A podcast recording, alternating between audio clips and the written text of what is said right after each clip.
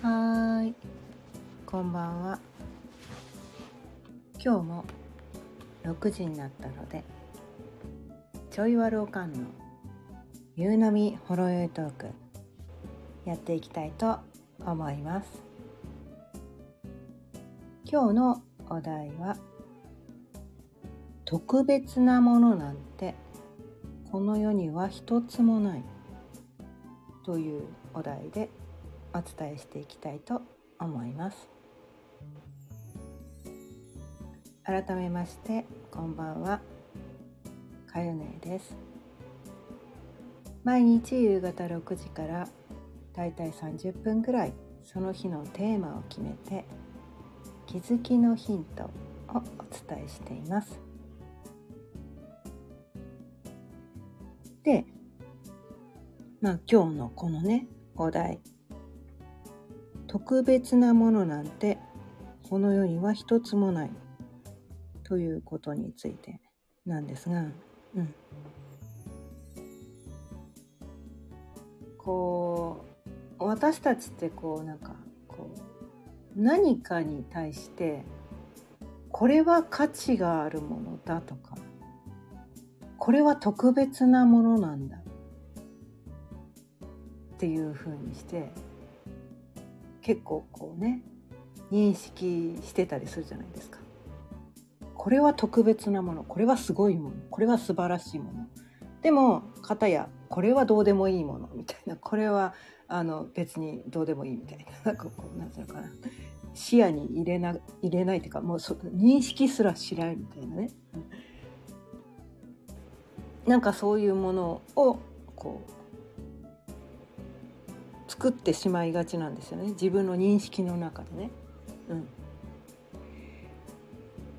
でもこのね全ての人にとっての全ての時代全ての状況全ての国とかね全ての人種にとっての特別なものなんてこの世には一つも存在しないんです。ただそれぞれのね人がそれぞれの人の価値観、まあ、その時代の価値観とかね、うん、その人種の価値観とかその、まあ、個人の価値観っていうのもありますよね、うん、その個人の価値観でこれは特別なもの。っていうふうにその価値を自分でつけてるだけなんですよ誰かがそこに価値っていうのをね付加してるだけでもともとそれ自体が特別なものなんてこの世には一つもないんですね。これはそのものだけでなくて人もそうなんですよ。人も全く同じなんですね。うん、なんかこう私たちってこう自分は大したことない人間だけどあの人は特別みたいなね、うん、なんかそういうふうにしてこう特誰かをね誰かを特別視するみたいな。なんかそういうことしがちだったりしますよね。うん、でももともと生まれ持ってその人が特別だったわけではないんですよ。全然ね。全然そうじゃないんです。うん。まあ、逆を言えばね全てのものが特別だし全ての人が特別だっていうこともできますよ。でも全員が特別だったらもう特別じゃないじゃないですか。それは当たり前になってきてそうすると突出して特別な人はないいないって全部が特別だったとしたら それはもう当たり前になっちゃうから特別なものもないっていうことになっちゃうわけなんですね。うんなのになのにね。本当はそうなのに。なんかねそう勝手にね勝手に自分でこうこれは特別これは特別じゃない。とかいうねなんかこうララベルラベリングとかねよく言うんですけどラベルを貼る。これは特別なもの。これはどうでもいいもの。みたいな。これは普通。みたいなね。ラベルを勝手に個人個人が貼ってるんですよ。ね。それ多分こうね、まあ、家庭でもね家庭の中でもこれは大事とかこれはどうでもいいみたいなね家庭の中で個人でもあるし家庭の中でもあるしその町内会でもあるかもしれないしね 市でもあるかもしれないし県でもあるかもしれないし、ね、国でもあるかもしれないしあとは地方もありますよね。まあ、本州ね中国地方四国地方本州もねだから関東関西、ね、東北北海道九州ねそれぞれの地方によって何が大事かっていう価値観は全然ち違うものを大事にしてたりするんですよね。で国でもそうですよね。国の価値観ってうん、あとはアジアの価値観とかねヨーロッパの価値観とかね、うん、欧米の価値観とかね。南米の価値観とかねアフリカの価値観とかね全然違うわけなんですよ。ね？そういうふうにしてこういろんなこう角度からね見ていくと私たちがね自分はこれが大事とかねこれは特別って思っててもそれは自分がそう思ってるだけで他の人にとってはどうでもいいものが多いと。うん、だとするとそのあの人は特別すごい人だけど私は大したことないってそう思うことって超ナンセンスだって 思いません、うん、最近ねちょっとねあのある映画を見たんですよ、うん、ある映画を見た。うん。それは何て言うのかな？こうアメリカアメリカかな？アメリカだったかな？アメリカじゃなかったかどこだったかな？多分アメリカだと思うんですけど、うん。まあ、アメリカの映画でアメリカはこうなんかこうスリムでナイスバディの人がねこのいいとされるみたいなね。でちょっとこう太めの人はデブとかブタとか言われてしまうみたいなね。なんかそんな感じの映画だったんです。でそこになんかこうどこかの国のねどこかアフリカアフリカじゃなかったかなどこだったかな。どこだったかちょっと忘れたんですけど多分アジアの南の方の国、まあ、ハワイとかねあのミクロネシアとかそっちの方行くとこう豊満な女性がね美しいとかあのされる地域があるんですよねどうやらね、うん、そうそれが素晴らしいと。それがもう女性というのは豊満ボディが一番素晴らしい。ね、で細くてガリガリの人はなんだそのマッチ棒みたいなね。えななんてみそぼらしいスタイルなんだ。そんなの見てられない、ね、ガリガリみたいな。なんて貧弱ボディみたいな。なんかそういう価値観で。なんかその住んでる場所によって何が美しいかも変わるわけなんですよね。うん、価値観がもう全然違うんですよ。うん、でアフリカの方ではねこの首長族とかいるじゃないですか。首が長いのが一番素晴らしいとかね。下唇がビローンってしてるのが素晴らしいとかね。あるじゃないですかなんかね。知らんけど。耳がこう耳たぶがビローンってしてるのが美しいとかね。あるわけですよ。日本じゃ考えられないですよねそういうのね。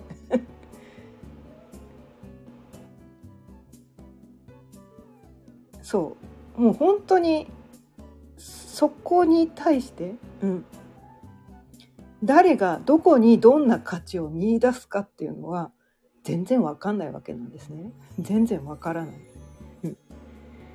もともとねそもそもねそれが発生した時、まあ、自分が生まれた時とか自分の個性っていうのが特別かどうかなんてそれをね認識する人によって全然変わってくるんです。全然変わってくるんです。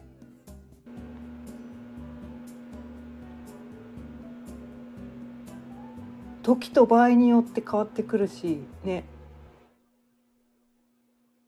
国によっても時代によっても変わってくるし付き合う人種によっても変わってくるんですよ。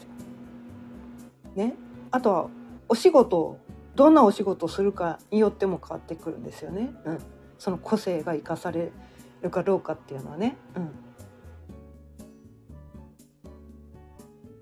例えば公務員なんかだったりするとあんまりこうなんていうのかな自己主張が強くてアイディアバンバン出しまくってどんどん新しいことを変えていこうみたいななんかそういうアイディアマンって重宝されないんですよね多分。まあ余計なこと言うなと、うん、一応法律で決まったねそのこ前例がないことはそんな次から次に新しくなんかできないんだと。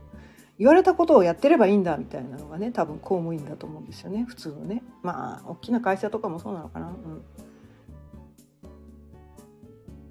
でもそういう人はじゃあ価値がない全くない人なのか。お荷物会社のね社会のお荷物なのかっていうとそうじゃないわけなんですよ。ね。アイディア次々に生み出せるような人は企画営業とかねこう広告とかねマーケティングとかもうそういうところでも喉から手手が出るほど欲しい人材なんですね。そういる場所が違うだけみたいな。本来いるべき場所にいないから その人はね生きないだけであってね。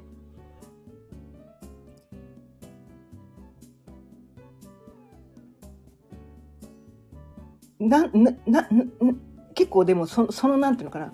その自分が生かされない職場にいることって結構あるんですよね。うん、かたや超真面目な人がね広告とかマーケティング部門にいてもなんかこう今までと同じことをただただやってるだけだとなんかお前つまんねえなみたいな。なんか新しい企画ねえのかよとか言って企画全然思いつきませんみたいな。でもすごく仕事は丁寧にねコツコツと真面目にできるんですっていう人がそういう企画営業部門にいてもあいつできねえやつって言われるんですね。うん、でも裏方とかねなんかの誰かの裏方とか補佐とかね公務員とかだったらめちゃめちゃ使える人材なんですよね。うんまあ、そんな当たり前のことのようでその当たり前のことが当たり前に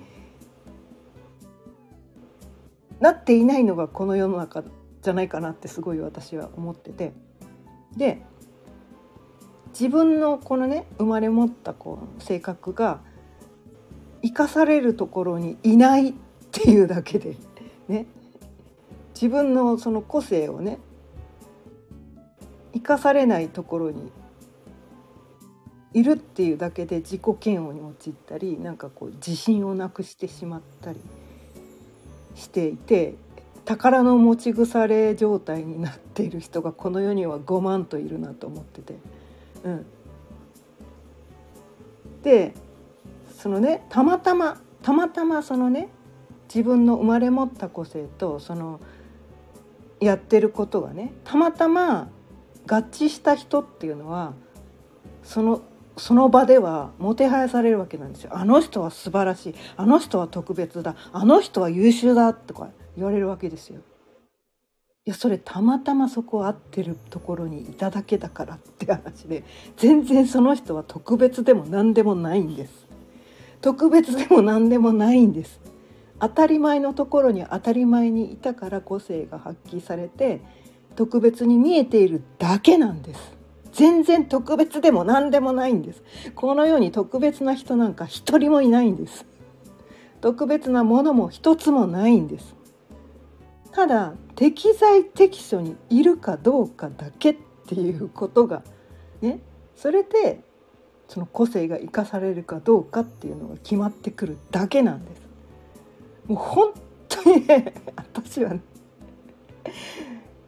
これだけだと思ってるんですけどそうじゃなくてねそそこに気づかずに私はなんて無能な人間なんだ私はなんてこう何もできないダメダメな人間なんだ。そうやってってこう自己否定自己分析してねなんかこう自分の個性をこうなんていうのかな。宝の持ち腐れ 素晴らしい個性持ってるのねみんなね。みんな持ってるんです。みんな皆さん個性持って生まれてきてるんです。それを生かされる場にいないだけなんです。あ新朝さんこんばんは。今日も聞いてくださってありがとうございます。そう。もう本当にねもったいない。もったいないお化けが出る。もうこの世はもったいないお化けだらけです。もう私は化けて出たいぐらいです。おかしいだろう。おかしいだろう。みたいな。もう多分ね自殺する人のほとんどがそうじゃないかと私は思ってるんですね。いや待てよ。ちょ待てよって。キムタクになっちゃいます。みたいな。ちょ待てよみたいな。あなたいるべきところにいないだけだよ。悩む必要ゼロだよ。みたいなケロリンさん素晴らしい個性が何かも分かりません。あはい。そうなんですね。うん。あでもなんか星読み受けたっておっしゃってましたよね。なんか素晴らしい個性って言ってもらえたんじゃないでしょうかね。うん、星読みってねその素晴らしい個性をあなたの個性はこういうところが素晴らしいですよっていうのが星読みだと思ってるんですが受けた方はそういうことを言ってくれなかったのかな、うん、ね。みんなねそう。みんな個性持ってるんです。個性ない人いないんです、うん、ただそれをねそれをだからねあのね結構一番多いのがまあ私もそうだったんですけど自分が持ってるその本当は素晴らしい個性をこれはダメな個性だって自分で認識してることが多いこれは人に見せちゃいけない個性だって言って思って封印してたりとかあとはこの罪悪感ね昨日ね伝えたような罪悪感を抱いてたりもするんですね。うん、まあそれは誰かにね何か言われたことかねそれはたまたまそれが生かされない場所でそれをやってしまったからそれは悪く言われてしまっただけのことっていうことなんですね。うん、その個性はやっぱり適材適所っていうのがあるので 出しちゃダメな場面でね出しちゃダメなんですよ。ね。お寺のお坊さんがねパリピになっちゃダメなんですよやっぱり。ね。適材適所があるんで。ね。でもイベントをやる人だったらパリピでいいんですよ。ね。うん。自分の居場所をちゃんと自分の個性をね知ってどういうところでだったら発揮されるかなっていうのそこはちゃんとね考えた方がいい。それはちゃんと考えた方がいいよね。みたいな。ちゃんとね自分がどこでだったらこの個性活かせるかな？っていうのはねちゃんと認識した方がいい。うん、それはある。うん、違う場所でそれを出そうとしたら「いやそれはうまくいかないですよ」みたいな。ね？それはそうですよ。それはそうですよ。ね？もう盛り上げなきゃいけない場所でね一人で黙ってコツコツとなんかこう地味にいたらいやテンション下がるわってなっちゃうわけですよね。でも誰かのねサポートとかね、うん、なんかこうまあネネガティブ思考の人とかって結構なんていうのかな間違い探しとか得意なはずだと思うんですよ。そうするとなんかこう文章の構成とかねなんかこうなんていうのかなそのチェックなんかのあの間違い探しチェックをするとかなんかそういうの得意なはずなんですよね。あここ違ってるここ間違ってるって指摘するのが得意なはずなんですよね。だったらそういうことをすればいいみたいなね。うん、なんかねそういう自分の個性が生かされる場に行ったらもうなんて素晴らしいあなたがいてくれたおかげでこの間違いに気づけたありがとうって言われるわけなんですよ。本当はねなんかこういちいちこういちなんかそれをなんかこう間違いをいちいち指摘されるとうるさいって言われる場にいるとあいつ面倒くせえとかあいついちいちこう間違いを指摘してあいつマジうぜえとか言われるわけですよ。でもそれが片やねその間違いチェックのお仕事をしたらもうそんなに素晴らしい人はいないわけなんですよ。ね。それを仕事にしちゃえばいいんですみたいなね。そうすると他の人が気づけないね。ちょっとしたミスに気づけたりとかしてね。それ素晴らしいわけです。めっちゃ個性生かしてますよね。みたいな、うん、のんびりしていて癒されるのが個性って言われました。私癒しキャラじゃないのにな。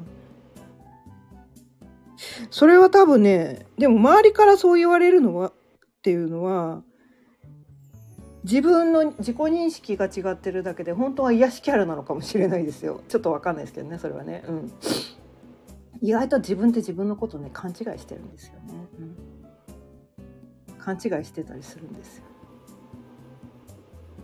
で私も私もねなかなかこれは受け入れられないんですけど私はもう行動するのがめちゃめちゃ苦手な人でもう死の思いをして行動してるんですけどすごい周りから「行動的だよね」めっちゃ行動してるよねってすごい言われるんですよ。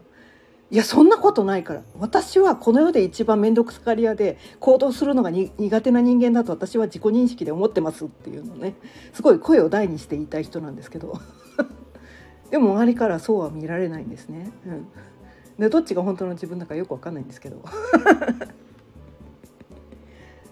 だから自己認識ってね 意外とずれてたりするのかなって。分かってないんですよ。みんな自分で自分のこと分かってないの。やっぱり冷静な第三者がね第三者に言われるとひょっとしたらそうなのかなとか過去ね過去のね自分がやってきたことをねあの私ねあのね自分のね伝記みたいなのを書いたことがあるんです。まあ自叙伝みたいな。それをね書いたことがあるんですけど。で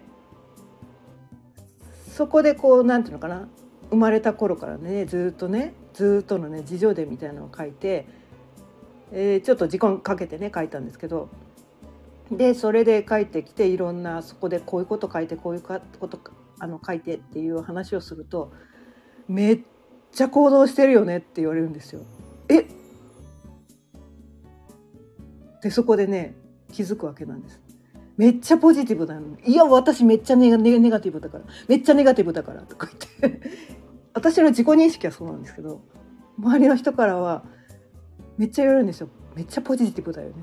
えそうなの？私そうなの？って。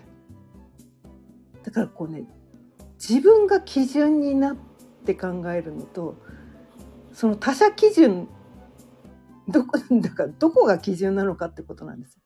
自分が基準になっちゃうと自分はそんな大したことないんだけどそうじゃない人の基準から見るとそうじゃないみたいな。どこ基準で見るかによってその認識が変わるわけなんですよね。そう。だからやっぱりね冷静な第三者のね意見っていうのはねやっぱねちょっと取り入れた方がいいかもしれない。ちょっと取り入れた方がいいかもしれない。っていうのはあります。うん。まあ、たった一人に言われたことだったら、ね、他の人には誰も言われたことがないたった一人にしか言われたことがないっていうんだったら、まあ、それはちょっとその人が勝手に思い込んでるだけなのかもしれないけど複数人に言われて会うたびにいろんな人に言われるんだったらそれは多分自己認識の方がずれてるかもしれない。うん、そあ複数人に言われるってことは多分そっちの方が合ってるんだと思う。うん、自分で気づいてないだけでね。多分そういうところもあるんだよねきっとね、うん、そうそう。他の人にものんびり屋さんと言われました。じゃあきっとのんびり屋さんなんですよ、うん、やっぱねあのうん。複数人に言われたらそれは参考にした方がいいと思います。うん、でのんびり屋さんっていうことはやっぱり癒し系ですよね。うん、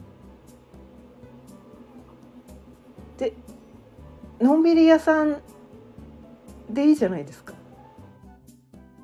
うん、私もかなりのんびり屋さんだと自分では思ってるんですけどね。超怠けで一日中ダラダラしてる と思ってるんですけど。うん。でもなんかこう朝早く起きていろいろなんかこうアイルベーダのとかいろいろやってストレッチもやってとか白湯飲んでとかなんかこう頭皮マッサージしてとかいろいろやってるっていうと全然のんびりしてないじゃんとかね いやそんな朝からいろいろやってんのとか言われるわけですよ。もうね自己認識とね第三者の認識は大いにずれてると思った方がいいです。うん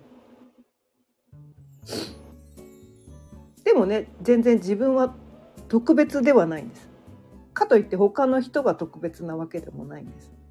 うん、それぞれそう凸凹があるだけなんですね。凸凹があるだけなんです。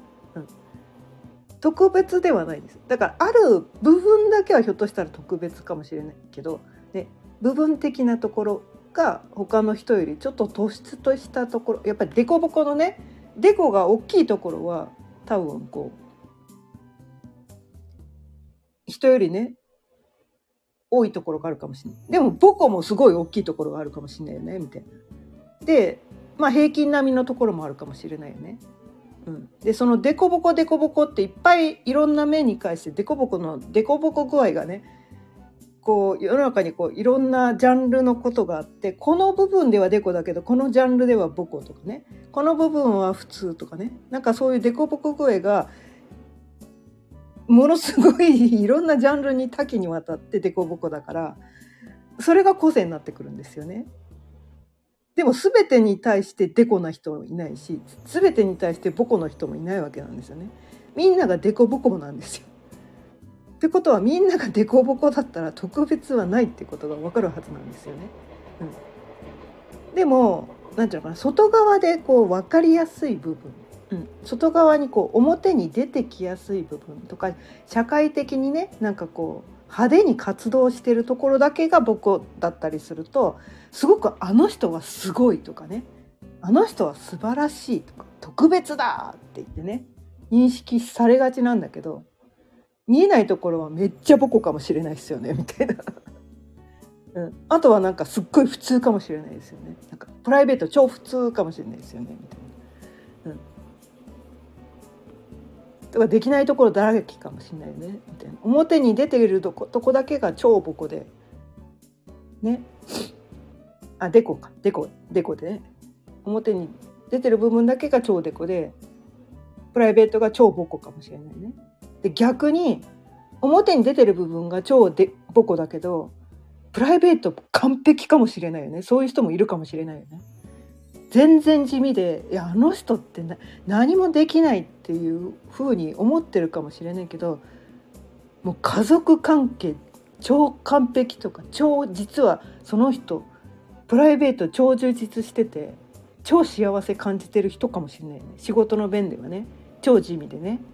あんまり多くを語らないね。全然派手でも何でもない。超地味な人かもしれないけどすっごい趣味持っててその世界では人角の人かもしれないよねって。でも表であって活動してないけど知る人ぞ知るみたいなね。なんかそういう活動してる人もいるかもしれないよね。みたいなその世界では特別視されてるけどね。普通のなんかこういわゆるこうなんていうのかな。メインメインのお仕事の部分では公務員かもしれないよねみたいな。